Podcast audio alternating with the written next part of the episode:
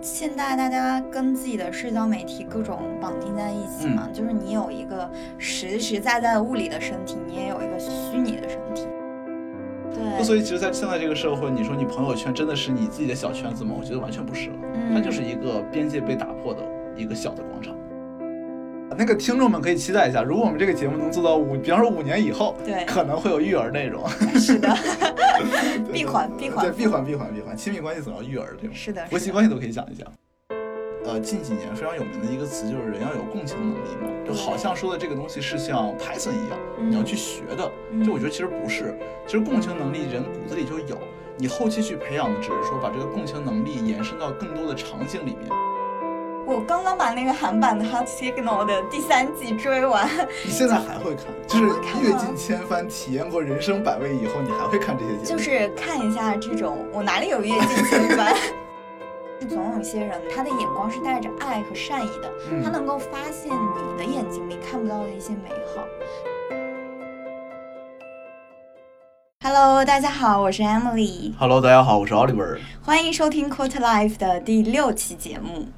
然后上周日呢，我们择偶标准那一期又上了小宇宙的推荐。这其中有一个故事啊，就是我们每周日，Oliver 也知道我们有一个那个复盘的会。然后在这个周日之前，周六晚上睡前，我就看着那个播放量数据，我想完了，我想复盘一下我们为什么做的不好。我说其中一个原因就是没有平台的流量扶持。结果第二天早上九点开例会，我八点起床，打开小宇宙，我们就在那个首页第一名的位置，在这里非常感谢小宇宙救了我们一命。然后同时呢，我们的茶话会呢也已经开了，就是二群了嘛，我们的听友群。如果大家感兴趣的话，可以看 show notes，添加我们小助手的微信，加入我们的听友群。对，然后就像上一期节目说的那样，我们跟听众承诺了，说我们会去做一个亲密关系的系列节目。然后呢，这一期呢，其实也是有关这个亲密关系的话题。上一期我们讲了择偶标准的问题，假设。很理想的情况下，你确定了你想要什么样的人，你就能追到他，他也是 能看得上你的。那我们先暂时跳过追求这个环节，直接到下一个阶段，就是假设说你们两个现在已经好上了，对，那你们两个应该怎么相处？所以呢，这一期包括后面几期，有可能我们都会聊一聊这个在亲密关系中和伴侣如何去相处这么一个话题。嗯，这个话题其实还有蛮多可以讲的。那我们第一期先讲什么话题呢？因为大家听到这个节目的时候是八月二十号，然后八月二十五号是七夕。对，就大家可能七夕呢，你只有两种状态，要么你就入场秀恩爱，要么你就围观。吃狗粮，所以我们这一期就来聊聊秀恩爱这个话题。我想问问奥利弗，就是在你的经验中，你有看到过什么让你印象深刻的秀恩爱的例子吗？对，这个这个还真有。我觉得这个最深刻其实是有两种嘛，一种是好的让你特别深刻，就是吃狗粮吃的很开心；然后一种就是恶心到已经觉得有点腻歪的那一种，也会很深刻。嗯，你想先听哪个呢？我想听甜的，你想先听甜的是吗？啊，就是我有一个高中的同学，嗯，她是跟她男朋友在高二的时候就在一起了。这里先打个 note，就如果我们听众有一些高中生或者初中生的话，在此我们不一定提倡早恋啊。这这期可以给爸妈听的。求生欲好强。对对对，然后就是他们在高二的时候在一起，然后现在还一直在一起。他是。呃，因为那个是我一个学姐，所以她应该现在是在一起多少年，我也不知道。她已经硕士毕业了，然后他们大学本科，然后硕士阶段一直在异地。然后大呃毕业以后，两个人终于选择了在一个地方去工作，然后就终于相当于在一起，在在一个城市了嘛。然后发了那个小长文，你知道吧？然后就说经历了这么多坎坷啊、异地啊什么的，我们终于在一起了。然后中间他们有什么挫折，巴拉巴拉巴拉巴拉。然后他们还写了一写他们两个在选择工作的时候是怎么样互相。这个这个体谅一下，互相妥协一下，选择一个对两个人来说都能找到一个相对来说比较理想工作的位置城市，然后他们两个就落脚在那儿了。我觉得那个看起来还挺甜的，就心路历程那种。有点有点像，有点像。我真的是密密麻麻一排长字。那我在你恶心之前，我也想分享。什么在我恶心之前？你分享恶心的之前。嗯。对，就是我我有认识一个北大新传的一个同学，然后他是通过相亲认识了隔壁清华的一个。哎呦，嗯，对，然后所以他们就是叫 TP Link 嘛，嗯，就是他们在微博上就是以这个 TP Link 的 tag 就分享他们俩的一些日常，就真的是他们没有刻意在讲，就是他们的日常就是这样，然后接触下来，他们也确实这样相处的。就是每次我看他们的爱情，我就我就嘴就忍不住的咧开，就是真的特别特别甜。啊，这样，那那你有见过什么特别腻歪，就是腻歪到让你有点生理上的不适的那种秀恩爱吗？我也觉得生不是生理不适，我就觉得他们秀恩爱的点就很奇怪，就是嗯炫富。哦，对，就就又给我买了个包，又给我买了个礼物。对，就是，而且他有时候也想隐晦一点，然后就是发了一个其他的，就就比如说啊，今天跟小姐妹一起干嘛，然后拎着谁谁谁刚给我买 什么东西，好做作呀！对，或者就是直接就是发一个截图，嗯，就是比如说他不开心了，然后那个呃，哦聊天框对几百块聊天框打过去了对，几几百块，就是那个那个红包的截图，就是宝宝不要不开心了，然后每一个红包里面都是一个转账什哦，么的，对对，道知道。觉得嗯，OK，就是 你开心 就好。截图发给男朋友，看他什么表现。我不，我不会发的。对，没有。除了这种以外，其实还有一种，我个人觉得是我有点不喜欢看的秀恩爱，就是嗯秀的太频繁的那种。嗯就是每天什么鸡毛蒜皮的小事都要写一篇长文、嗯啊！今天他来地铁站接我了啊！宝宝做的两道菜好好吃啊啊！他今天又打电话叫我起床了，这种我觉得，哎，就有点那你会把它屏蔽吗？啊会啊，肯定屏蔽，为什么不屏蔽？必须屏蔽啊！可以，可以。对啊、对呀、所以其实我们讲了那么多，我们自己在日常生活中看到朋友们啊，或者一些认识的人秀恩爱的例子。那其实首先我们需要去对秀恩爱这个词下一个小的定义吧。就嗯咨询顾问都喜欢下定义，对吧？嗯就 Emily，你觉得什么在你看来算是一种秀恩爱呢？我其实想了一下这个问题，我就分类讨论了一下，嗯我把秀恩爱分成了几种人格化的类型，就像我们那个咨询顾问给消费者画那个消费者图像，我身边比较多的，我觉得这六种类型可以囊括，就是虽然不 missing 啊，嗯就第一个就是诈尸型，就是那种只有在他们的纪念日啊，或者比如说这种七夕的节日，哎，会发一个，就是比如说吃个饭啊什么东西。第二种就是就是你说的那种海绵宝宝型，就是话特别多，话了。我本来想说祥林嫂那种，但是还是想中性一点。对，海绵宝宝型就是各种日常生活的片段，每天发很多，话特别多。然后第三个就是炫夫炫夫型，就是我刚刚说的那种。然后第四个就是说。隐身型就完全不秀恩爱，就是你如果加了他，你甚至不知道这个人已经谈恋爱了。嗯然后第五个就是自嗨型，就是比如说我男生女生我只有一方在秀恩爱，就共同的好友，两个人都加了。对、啊共同的好友我只能看到一方在秀恩爱。嗯。然后第六个就是一枝独秀型，就是我只在特定的社交平台上秀，比如说有些人他觉得微信上太杂了，他就不在朋友圈秀，他会选择微博啊或者小红书上秀。我觉得是是这样子的，就呃，不知道 Oliver，你觉得如果按照这样分的话，你是属于哪一种或者几种类型？哇，你这个说这句话的时候真的是盯着我，盯得我有点发毛。我个人感觉有一点，我感觉其实都不是，就是其实我觉得我不是那种秀恩爱的。就比方说，嗯大家可能觉得秀恩爱的是什么有照片啊或什么的，嗯但我那个照片，我觉得就是你把它当做旅行的艺术照，我觉得都是可以的。它不是那种非常做作，我们两个今儿吃了个饭，然后自拍一张。嗯就我觉得不是那种东西，也不会发一些什么小长文。你有看到我小长文吗？没有吧？没有，对啊，这有也有可能是我深夜发看到你们的美照。不不不，就我感觉这几个好像都不太合适。我感觉有可能是第七个，就是我没觉得我在秀，但你觉得我在秀的那一种。我也没觉，就所以这里就是涉及到我们对秀恩爱的一个定义，就是到底什么样的东西算秀恩爱？嗯，对，就其实我对秀恩爱这个词儿，恩爱其实大家都比较清楚嘛，就什么样的是恩爱，就是甜啊、幸福啊那些东西。那嗯其实我觉得“秀”这个字儿，对于秀恩爱这个词组来说，可能是一个比较关键的定义。嗯就我可能觉得。秀恩爱这个举动呢，是呃向外界展示自己和伴侣之间呃的一些事情，或者说你们两个共同经历的一些生活瞬间的这样一个举动。那这个在我看来，它有一个非常明确的方向，就是你做这件事情一定是要给外界去看的，因为嗯秀恩爱是向外界展示的。所以呢，其实我在这里就会把秀恩爱和记录生活、分享生活区别开来。嗯就在我看来，记录生活呢，呃，记录生活、分享生活，或者说展示一些你们生活中的片段，这个我在我看来，它不能属于秀恩爱的范畴。嗯就我觉得这种可能就是单纯出于一种非常朴素的幸福感，就是你可以理解为，呃，一个小朋友拿到一块糖，他会倍儿开心，嗯然后非常希望所有人都知道他自己拿到那块糖。但是你一个成年人拿到一块糖，你不会就无所谓嘛？嗯，那所以对于正好在亲密关系里面或者在热恋期的那个情侣来说，他的一些小细节在你看来可能无所谓，可能觉得很多余，但可能在他那个时间点，在他那个情境里面，人真觉得特别甜，就是按耐不住的喜悦要跟别人分享。所以这种我觉得它就是更多是展示或者说记录的意义大一点，它不是秀。嗯那我觉得什么叫秀恩爱呢？就是说那种。他在做这件事情之前，或者他在剖这条文之前，就非常明确的有一个目的，嗯，就是我发出来，就希望让别人对我有某种想法。我觉得这种就是你可以判断一下，他秀的是不是很刻意。我觉得可以那个什么，嗯就通常情况下，我有这么几个小的标准啊，就是来嗯判断说你他主观上有没有一个作秀的这么一个成分。嗯，是你自己对对，这是完全完全我自己的一些嗯判断标准，就是这个这个不科学，也没有依据，没有任何的 supporting。嗯。啊，对对对，就第一个就是他会经常分享很多相同题材的内容，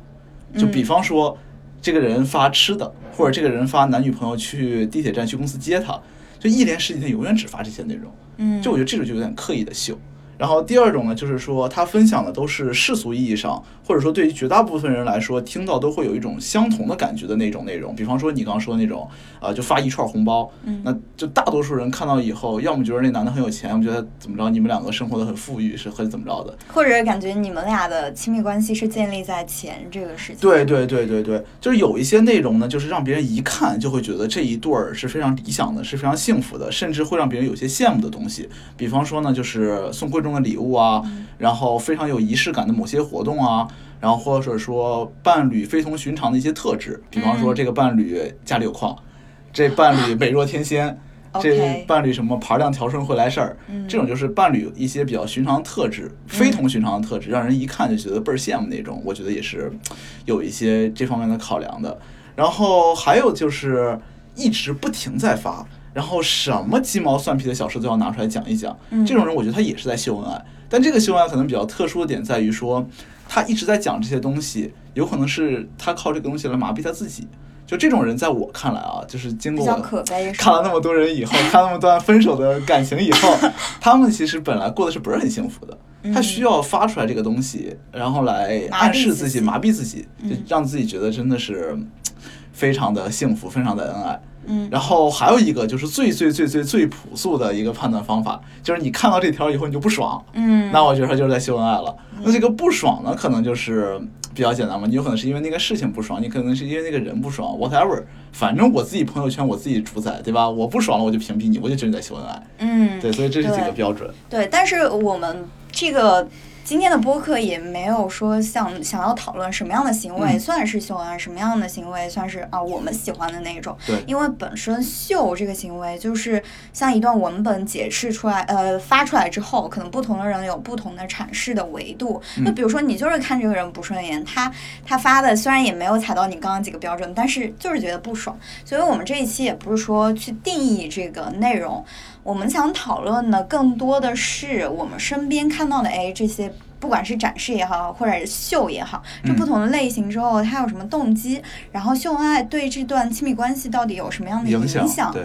对那我们先看一下，就是为什么要秀恩爱这个事情。嗯那 Oliver，你觉得的话？有什么样的因素可能会导致，哎，我们要在一个公开的环境里去嗯展示这样一段亲密关系？对，这其实跟我刚刚说的那个，就是因为我的那个想法都是比较一致的嘛。嗯就我会把发一些比较恩爱的片段这个行为，先去区分它是在展示还是在秀。那嗯其实我觉得这两种背后代表的动机或者它的动因是不一样的。就先说一个展示，就是展示的话呢，我觉得其实有这么几种情况。第一种就是我们不排除有一些人他是真的非常喜欢主动展示自己的生活，分享给别人，这个我觉得确实也是有。然后第二个呢，就是他在某个时间点或者在伴侣做出某件事情的时候，他是真的发自内心的感觉到幸福和激动，就是大家真的是忍不住就想发一发，就蓬勃的感情无处宣泄，就只好宣泄到朋友圈了。是的，对，然后第三个的话就是，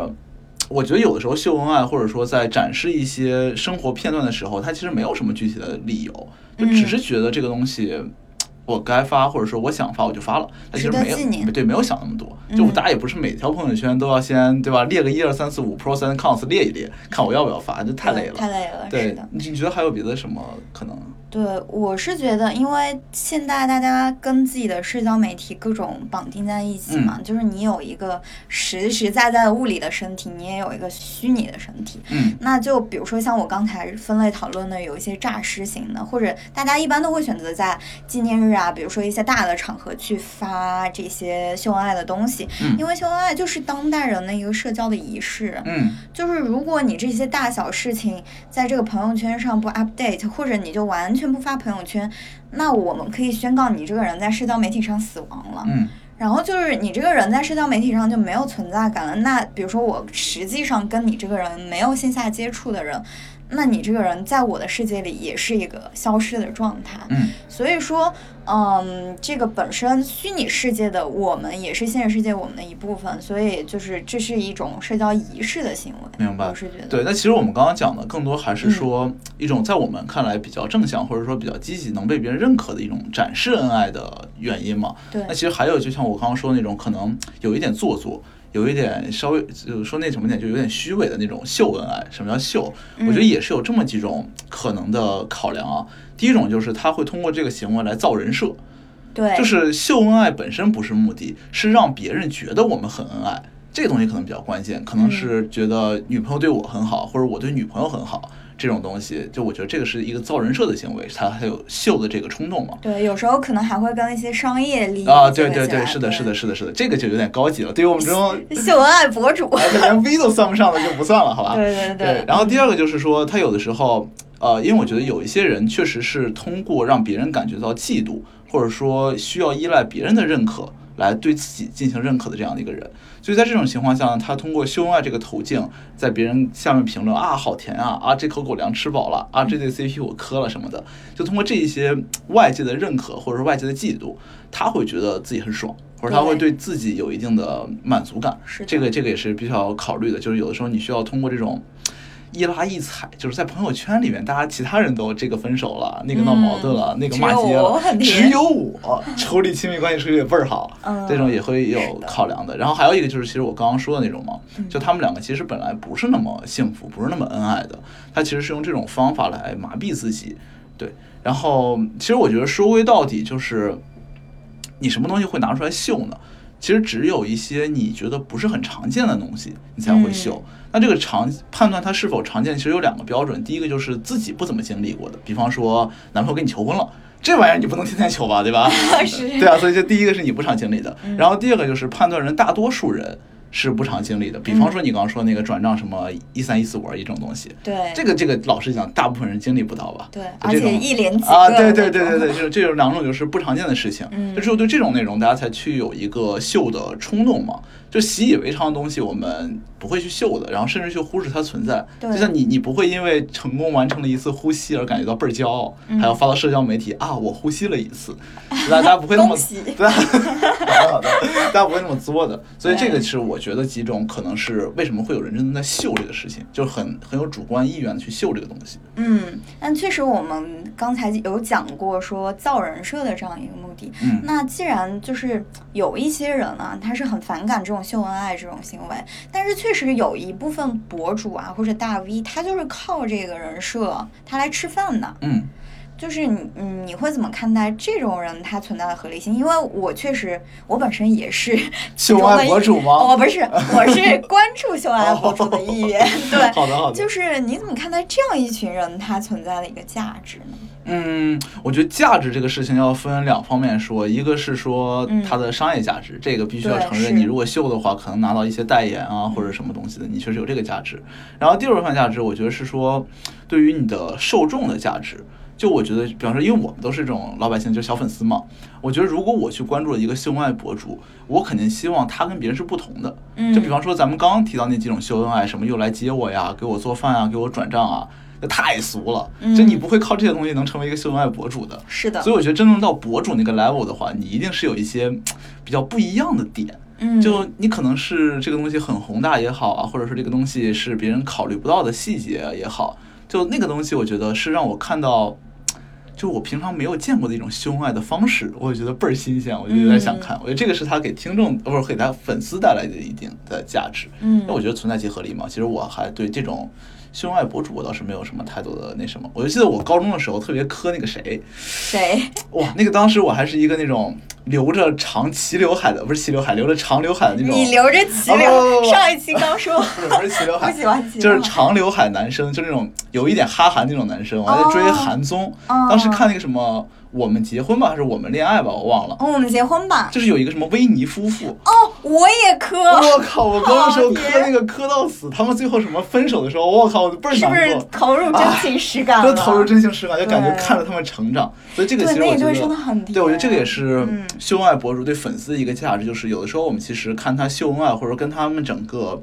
谈恋爱生活的经历，我们其实有一种见证他们生活，说那养种成系。对养成系的感觉，我觉得也是体验还是有一点。当然我现在已经不磕了，现在想想清楚，这东西都写好脚本了现在磕自己就可以了嘛，啊，是不是？我也可以磕你啊，啊。我是觉我是觉得啊，就是像你刚才说的，确实就是这一对秀恩爱博主身上必须得有点什么东西是新鲜的，要么嗯是他秀恩爱的方式，要么是这两个人本身就跟我们平常见到的人不太一样。对他们自己身上有一些标签和特质。对，比如说你那是两个明星，嗯或者是呃，我我我这边可能我磕的就是两个时尚博主，那你们平常根本就接触不到的人。哎，我觉得我当年磕其实就是年少无知，不知道爱情世界的丰富多彩，所以我磕一磕。对，然后另外一个可能就是你说的养成系，现在确实有很多养成系的综艺啊，就嗯看别人谈恋爱的，就是那个心动的信号。哎，所以你现在还会看这些东西？会啊，我刚刚把那个韩版的《Hot Signal》的第三季追完，你现在还会看？就是阅尽千帆，体验过人生百味以后，你还会看这些节目？就是看一下这种，我哪里有阅尽千帆？我就是看一下这种世间情感的百态，就会觉得挺有意思的。然后第三个点就是，其实，嗯、你看别人相处，其实蕴含着你对亲密关系的一个投射。嗯就是你之所以会觉得那个甜，你肯定也希望你自己的生活中可以这么甜。哦，就是会有一点点这个，但是，嗯、确实他们那些不管是综艺也好，什么都是有脚本的嘛，就是还是要区分理想和现实之间血淋淋的差距。哎，其实我觉得这个对我好，就是我纯个人来讲，嗯对我好像不太适用。就我刚反思了一下，为什么我会去看那个东西？嗯我觉得好像我真的不是说去希望有那种样子的相处方式，或者说生活方式，就因为我觉得那太 drama 了。就有点嗯每天都搞得那么排场盛大，这样那的，多累啊！对啊，对啊，对对啊。我觉得可能是，就以我们这种直男心态来看，就是纯以吃瓜的心情去去看这个东西，我觉得挺好玩的。就看两个男生那么帅，女生那么好看，哎两个人跟你谈恋啊，对啊，爱，然后旁边经常会有一些群众，你就长得就非常的普通，非常大众。对哎对真就感慨这个世界是不公平的。是的，我我看那些韩综也是。对对，说到我们刚刚说了一些就为什么要秀恩爱的这些例子嘛，下面我们就想具体来深入的探讨一下，秀恩爱对一段亲密关系来说到底有什么好处或者嗯坏处？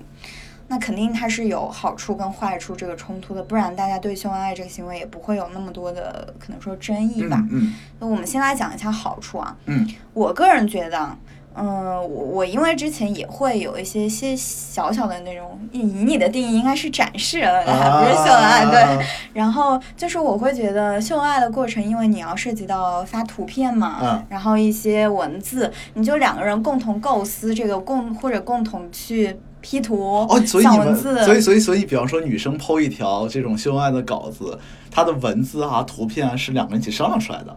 也不是一起商量嘛，就是你想女生小姐妹出去发个朋友圈，可能还会想一下文字图片，那肯定要想一下嘛，不能随便就发了嘛。哦，像你种那种，像你那种直接一个 location 啊，我们到哪儿了，然后怎么怎么样，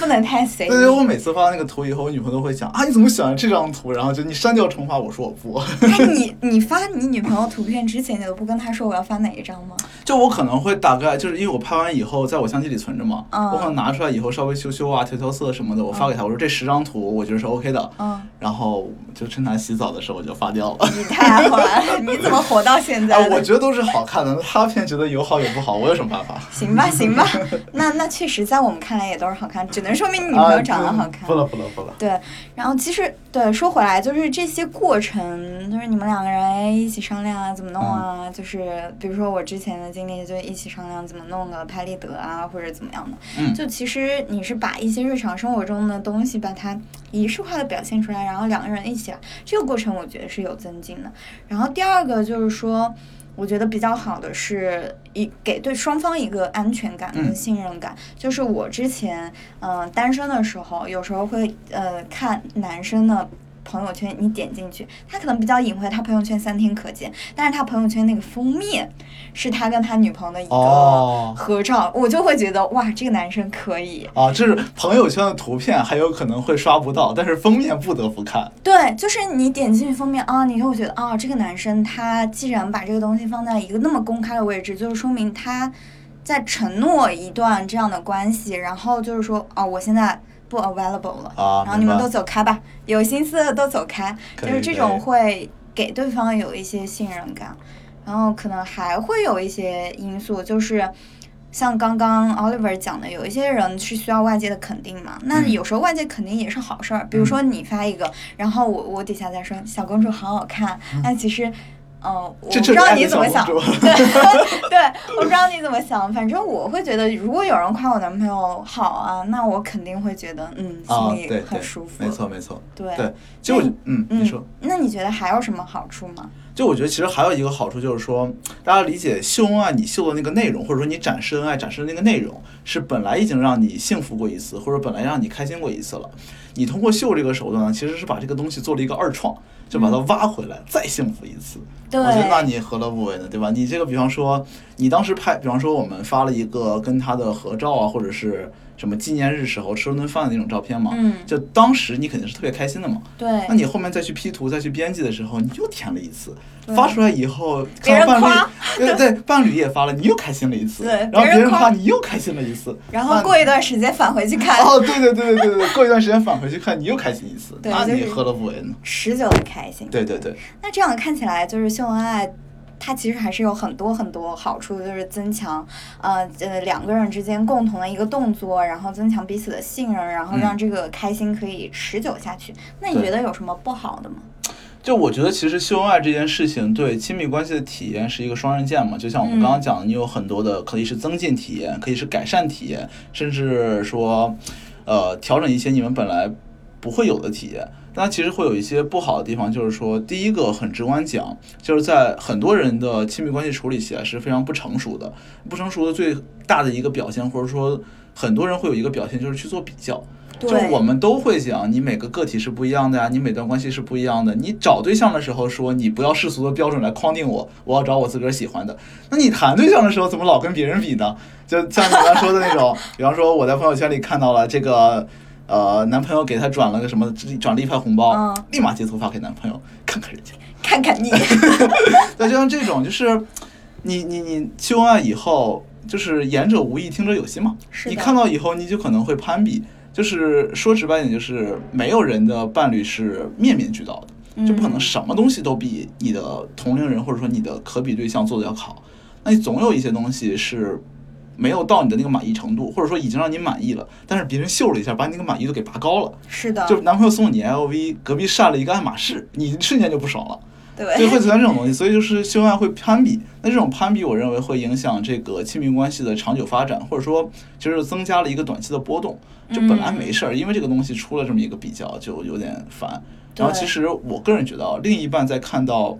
你就是你把另一半拿去跟别人去比，尤其是别人的另一半去比的时候，对方是会不爽的。对，就是你为什么要把我跟别人比？你是觉得我不如？就是通常情况下，别人在收到这样的一个反馈的时候，第一反应是说我不如他，就会觉得说你觉得我不如他。嗯那这个其实，在别人听起来就是说有点不爽嘛。对，这这其实就是，但是人是社会性动物嘛，就很难不被受到这种影响。而且你刚刚说的比较，除了跟同类的我的其他的 CP 去比，嗯还有可能跟你的前任去比。对对对对啊，我之前前任在七夕或者在一个小的什么纪念日都送我礼物，你怎么都不送？这这种是一个。是的，是的。对，另外我觉得还有不好的就是双方秀恩爱可能存在一个不同频的问题。嗯这个不同频就是我刚刚在在定义那些类型的时候，就是说自嗨型，就可能只有女方或者只有男方一个人秀。那这里就是也可以再分类讨论一下，呃，有一种是一方他就是不是在社交媒体上乐意去表达人，他平常都不发朋友圈，不用朋友圈的，然后这时候。嗯、虽然有这样一个理性考虑在，但是比如说双方共同朋友是不是也会觉得，哎，嗯为什么只有你秀，他不秀？对对，有点奇怪。那另一方面就是真的，你们的情感中一方的承诺比较深。就嗯另一方他可能并不想承诺一个跟你承诺一个长期的关嗯系，他觉得秀出来，哎，我本身就是抱着一个，哎，说不定哪天就分了这种心态，他就不秀。所以双方如果不同频的话，不管是对你自己，就是不同频的那个人的自己，还是对外界，都会对你这段传递一种比较 不不积极的信号，就对觉得你俩奇奇怪怪。的。哎，所以你会觉得说，假如你的伴侣嗯。不秀恩爱，你会觉得有问，就是他他是发朋友圈的那种人，嗯。但他就是在朋友圈里面，他宁愿谈论国家大事，他也不愿意插一张你的照片进去，那我肯定会不开心。明白？对你不是那种不发朋友圈的人，你是发朋友圈，那你就是你在外界不是以两个人的状态在展现，你嗯还是像你一个人一样，那我怎么能保证现在是你你人生中每天能遇到这么多人？那那我是觉得没有什么安全感。明白明白对。之所以问这个，就是说，其实因为我没有碰到这种问题，就是嗯我没有太存在这种不同频的现象，所以很难讲说，就你你不能因为没有出现过这件事情，我说我在乎不在乎，这个比较难讲嘛。嗯，但是是因为我有一个好哥们儿，他是那种就只要做金融的男生，就特别恩正那种，就每天碰到什么国家大事、什么商界新闻都要点评两句那种，啊，所以他整个朋友圈全是这些东西。然后他女朋友就非常不爽，嗯就是你宁愿发这种东西，跟你生活八竿子打不着的，嗯你都不愿意发一张我照片，或者说不愿意。就有一点点跟外界透露一下你是有女朋友这个信号的，你都没有、嗯就没有能体现这件事情。当然，他没有隐瞒这个事情，就是他跟他的朋友啊什么的都知道他有女朋友，嗯但只是说在这个朋友圈这个地方他是不去秀他的，或者说不去嗯发他的。那其实他一开始他女朋友特别生气，就觉得他怎么怎么可以这样嘛？就有可能是那个女生的前一任可能是那种会发的人，所以这两三一比就觉得嗯不行。但其实他们现在在一起可能三四年，我也不知道两三年，他其实已经知道了，就这个人就是这样的人。就是我当时看中他，可能就看中他老实、专业、博学多才。我看中他不是在朋友圈发我照片那一项，所以呢，他觉得说，既然你就是这样的人，嗯就我其实可以判断你不发不是因为你有心里有小算盘，嗯那我觉得就无所谓了。就他还他觉得就对，还是要匹配一下需求。我有一个朋友吧，他是因为这个就是真的闹了很大的矛盾，就是他们俩一起去一个地方玩嘛，然后女生是发了一张他们俩的合照在朋友圈，就一张，就很明显，那个女生平常也不怎么发朋友圈的，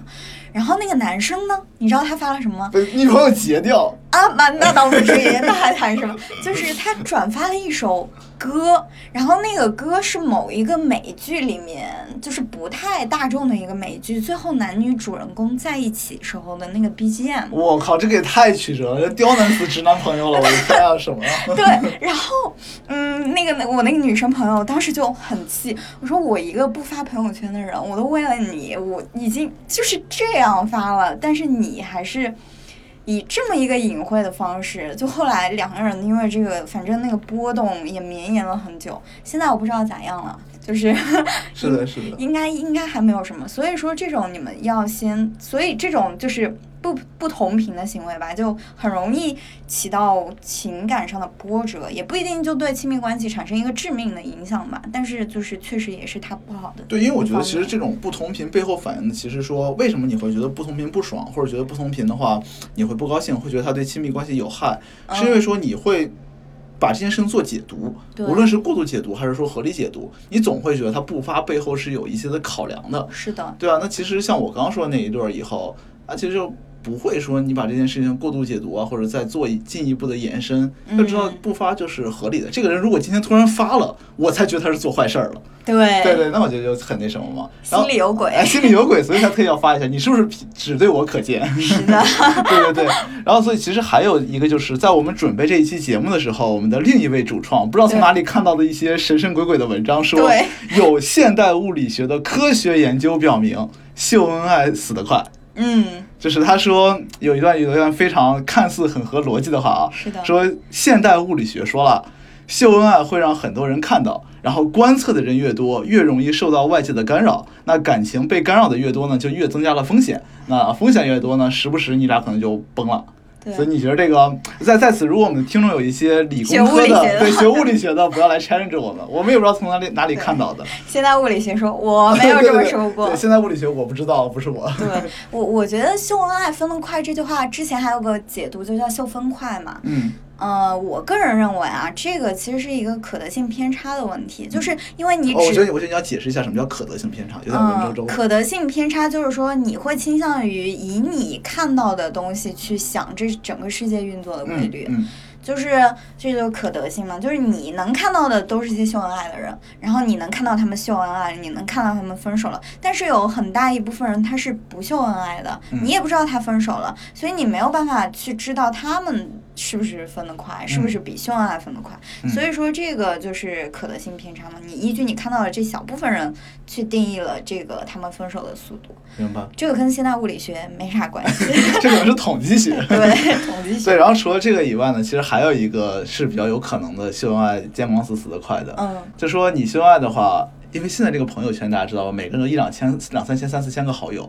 保不准哪儿就有一个共同好友，就可能在路上就遇到了你跟就是你搞点花头。你这个对吧？有点小桃花什么的，哎，看到了，哎，这个人照片我看过，嗯，跟他们两个拍过合照的什么东西的，然后就立马转告给了另一个人。哦把他之前的情史就抖给那个对对对，或者说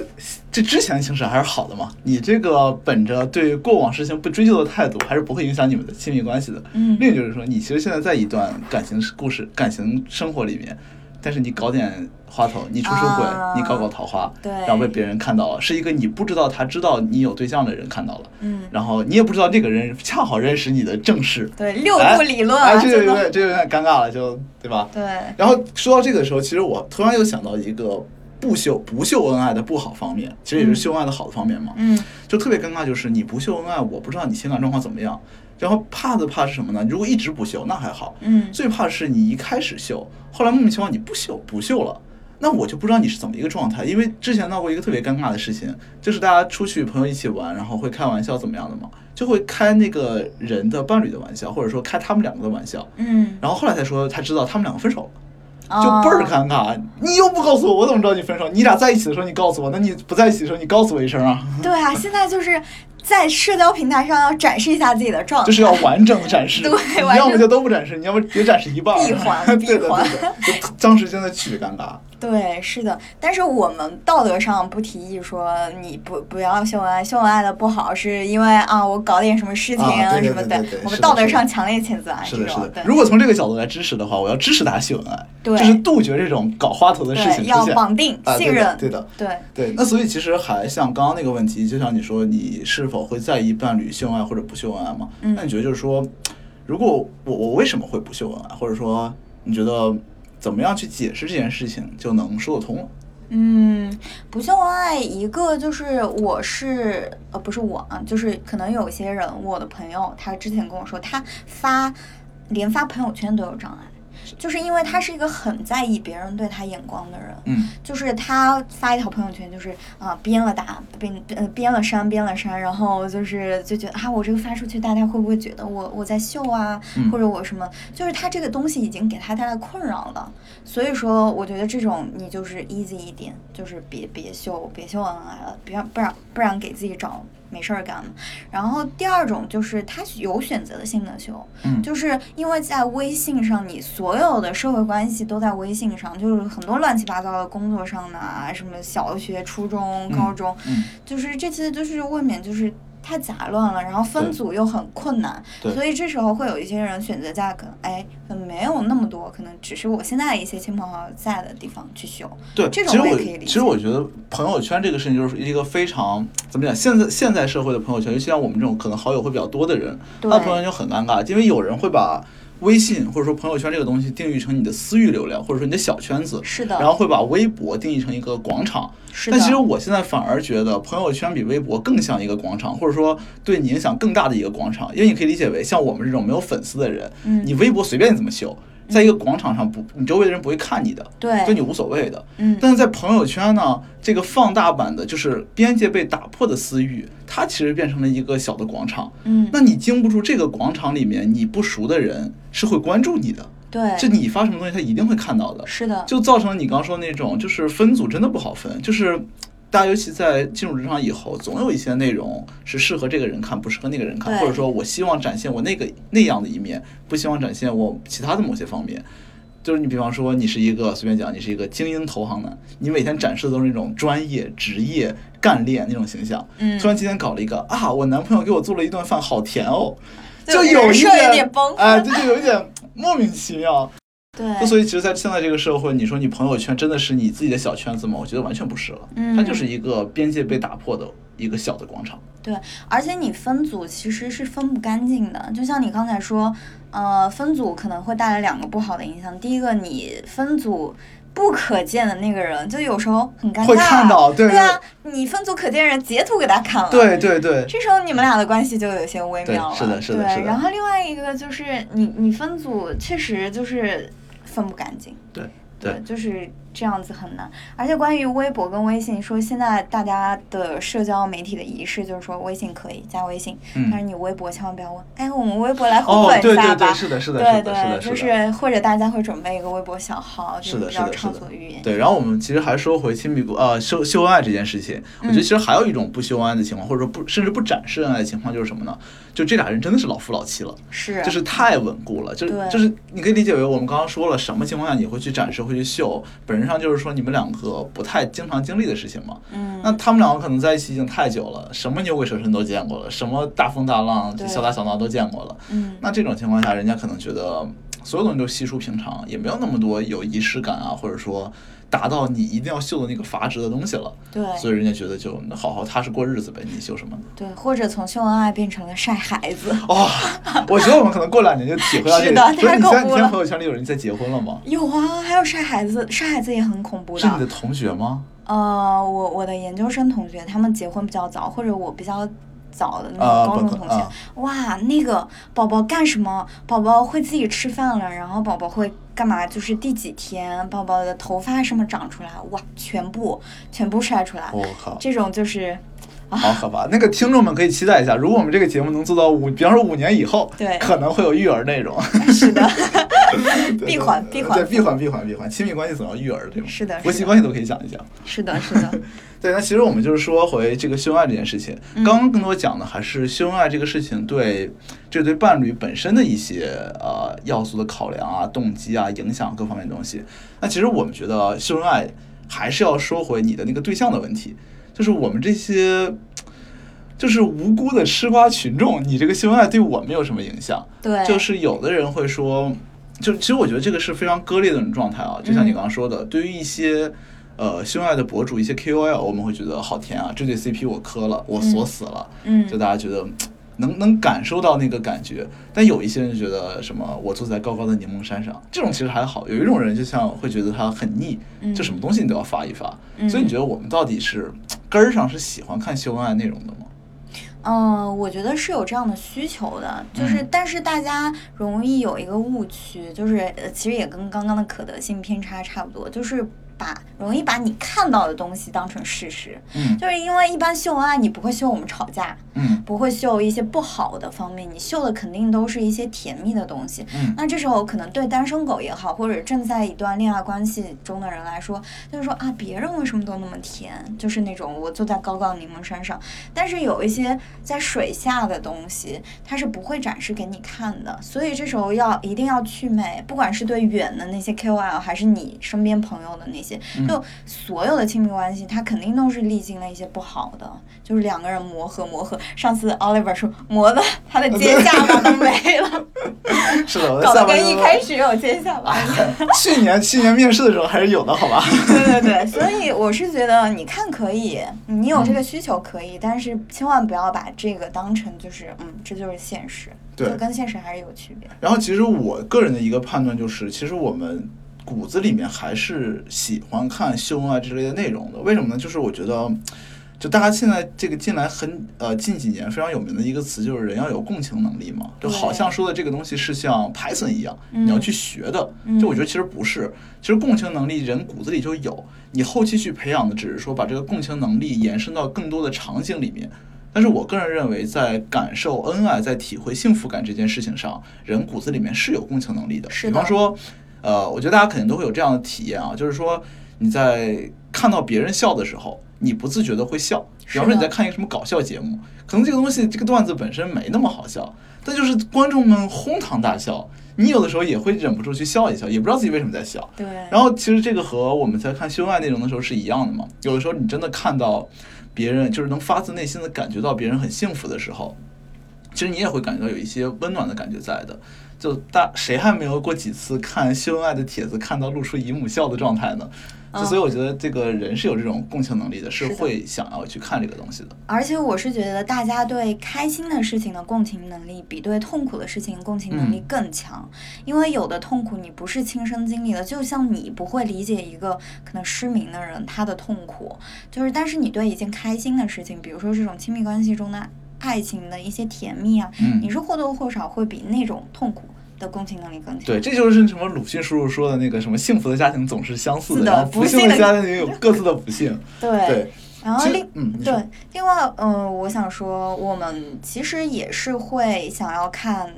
呃，看到秀恩爱的另外一个原因就是，我们日常生活中有太多琐碎的东西，就是呃一些柴米油盐酱醋茶。但是总有一些人，他的眼光是带着爱和善意的，他能够发现你的眼睛里看不到的一些美好。就是有一些秀恩爱博主，我比较喜欢的，他就是可以把日常生活中的一些稀松平常的片段，就是。也他也没有说刻意的去把它拔高啊或者什么，就是从那些只言片语里，或者你刚刚说的看到的那个你的学学学姐那一对里面，就是能看出这种他们心路历程上的变化。我就觉得这种看发现幸福的眼光，是我们能从这些秀恩爱的博主或者看这些秀恩爱的东西里面是可以有 learning 的。是的，是的。其实我有的时候觉得。你去看秀恩爱的内容，或者说秀恩爱的内容本身是有启发性的。对，就是有一些东西，像你说的，就因为我们平时生活中的这种鸡毛蒜皮啊、柴米油盐酱醋茶太多了，就有些东西其实挺宝贵的，或者说其实挺幸福的。嗯。但是你会把它忽视掉，你或者觉得就没有体会到这件事情。嗯。那你可能碰巧看到一个博主秀了一个内容，然后你反思一下，哎，我的男朋友好像一直也在对我做这件事情。哎，对。就突然一想，哦，好像那我也很甜啊。为什么我看人家的时候觉得很甜，到那时候我就没有觉得我自己很幸福呢？对，所以其实我觉得你看秀恩爱的时候，也是在